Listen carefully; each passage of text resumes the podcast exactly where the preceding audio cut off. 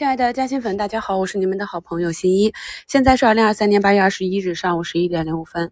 啊，看一下今天跌幅排名的是上市第二天的次新股凯威特啊，所以这个次新，大家在申购的时候要看一下它的市盈率，如果超过平均业内市盈率过高的话，谨慎申购啊。一般呢，新股上市的首日啊，百分之九十就是短期的一个高点了。上周五冲高回落的，像物流。航运板块啊，那现在已经是跌幅居前。现在想找到连续两三天上涨的板块和个股都比较难。市场上短线的热点个股呢，也是一天 KTV，一天 ICU 啊。今天大跌，明天反包，所以短线这里呢，依旧是不能格局。今天的券商、保险啊、金融板块是低开低走啊。从里面的资金溢出之后呢，从盘面上来看是去了调整已久的算力。国资云 CPO 板块，目前呢，宏博股份啊是封上了涨停，持续度依旧是不可预判。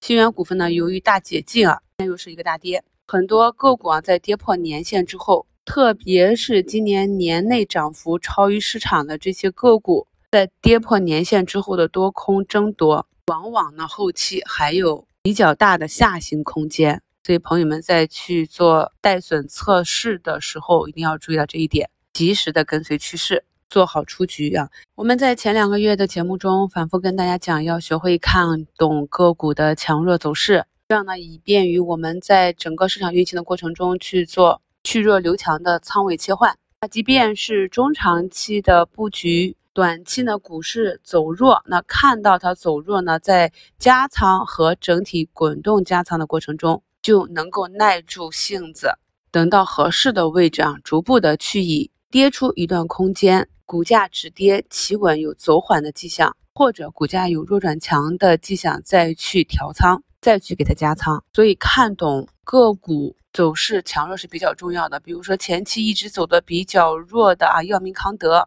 那在出坑之后呢，目前。已经有一周多啊，都在年线上方去震荡整理。近期的走势显然是要强于啊其他板块内的大的创新药医药股的。在上周一市场带领着很多个股产生线下跳空的缺口的时候，我们也明显的看到，能够快速补缺的个股，其抗跌程度乃至其修复力度也是要强于迟迟无法补缺的个股啊。有这种基本强弱的认知之后呢，于我们短期处理仓位。不管是去补仓还是减仓，都能有一个相对比较好的指导意义。从盘面上看，大部分的个股呢依旧是低开下杀，然后冲高回落啊，这个节奏为主。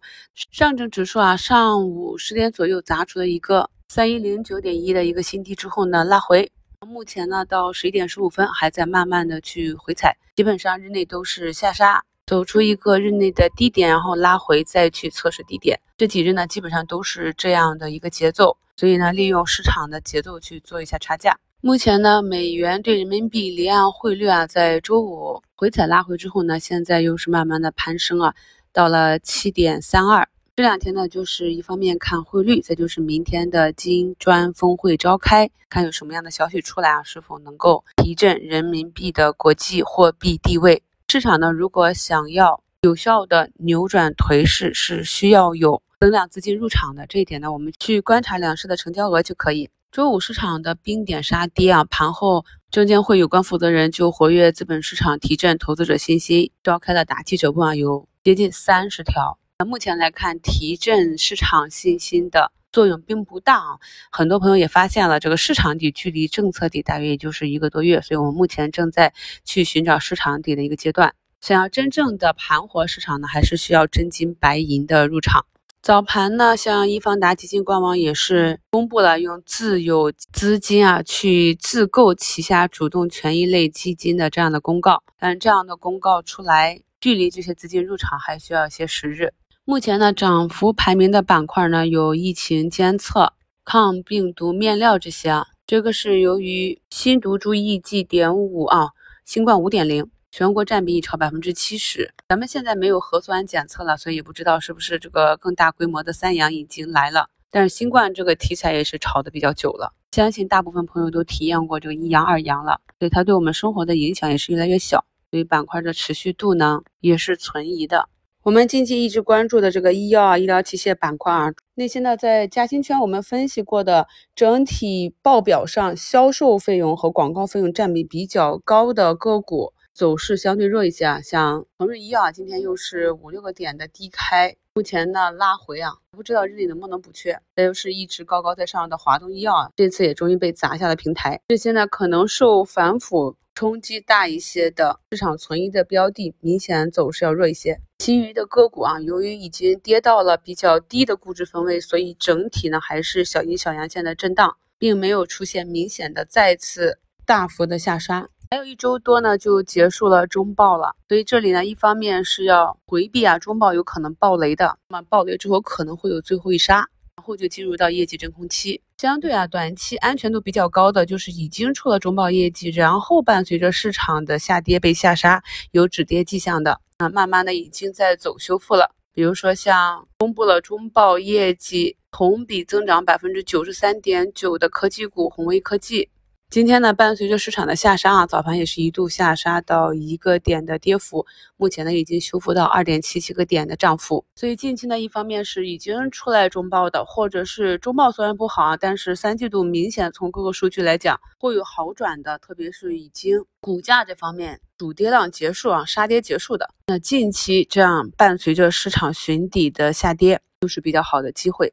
就是别人恐慌，我们该贪婪的时刻了。今天呢，在这些航运啊、大金融的带领下，指数呢还是走的弱一些啊。但是我也分享了预判风险和机会的方式，所以此刻我的仓位是很重的。因为老粉都知道，我的仓位是跟市场上个股估值的情况成正比的，估值越便宜，虽然说市场比较恶劣，但是我的仓位就是越来越重的。一直到市场疯狂的时候，可能就会比较轻的仓位去看戏。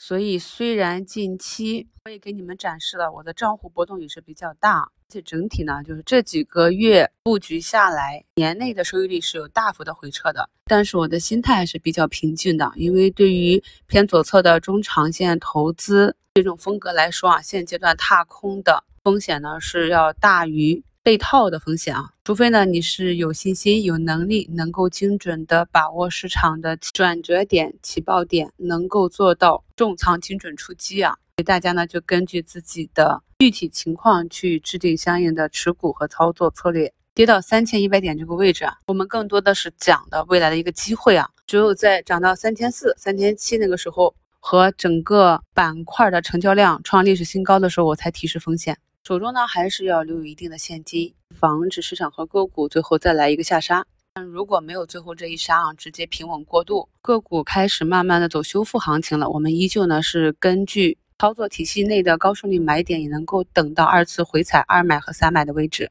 截止到收盘啊，上证再次留下一个小小的向下跳空的缺口。大家好好午休啊，我们下午继续再看。感谢收听，我是你们的好朋友新一。